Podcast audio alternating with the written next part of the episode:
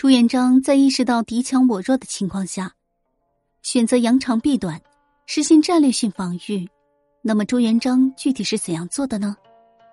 为了实现固守的思想，朱元璋主要采取了以下三个措施：第一，设险固守。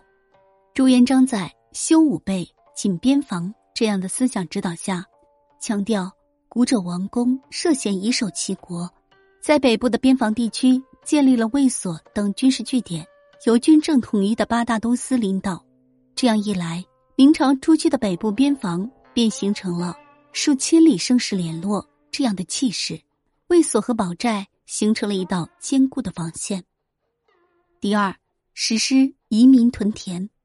朱元璋经历过长时间战争，才建立了大明帝国。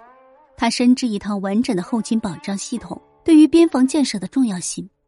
在他看来，想要戍好边、吃饱饭才是首要的。然而，明朝初期后勤物资的最大弊端，粮饷物资得从内地转运之后才可以到达，劳命伤财必定不是长久之计。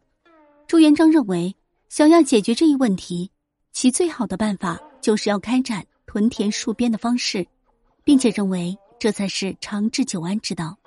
用他的话来说，就是“无事则根”。有事则战，兵得所养而名利不劳。因此，朱元璋也常说，他不花一分钱就养了百万兵。第三，实行诸王守边。朱元璋在吸取了宋元两国灭亡的经验之后，他认为，认为他们之所以灭亡，是由于边防地区缺少了宗室宫位，在敌军来犯之时孤立无援，所以便走向了最终灭亡。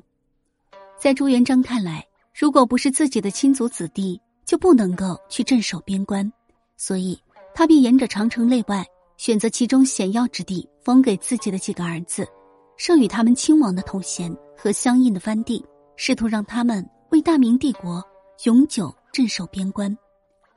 实事求是的说，这种以诸王来镇守边关的政策，实则在一定程度上加强了北方边防，防御了蒙古贵族南下。同时，也在很大程度上避免了权力外露。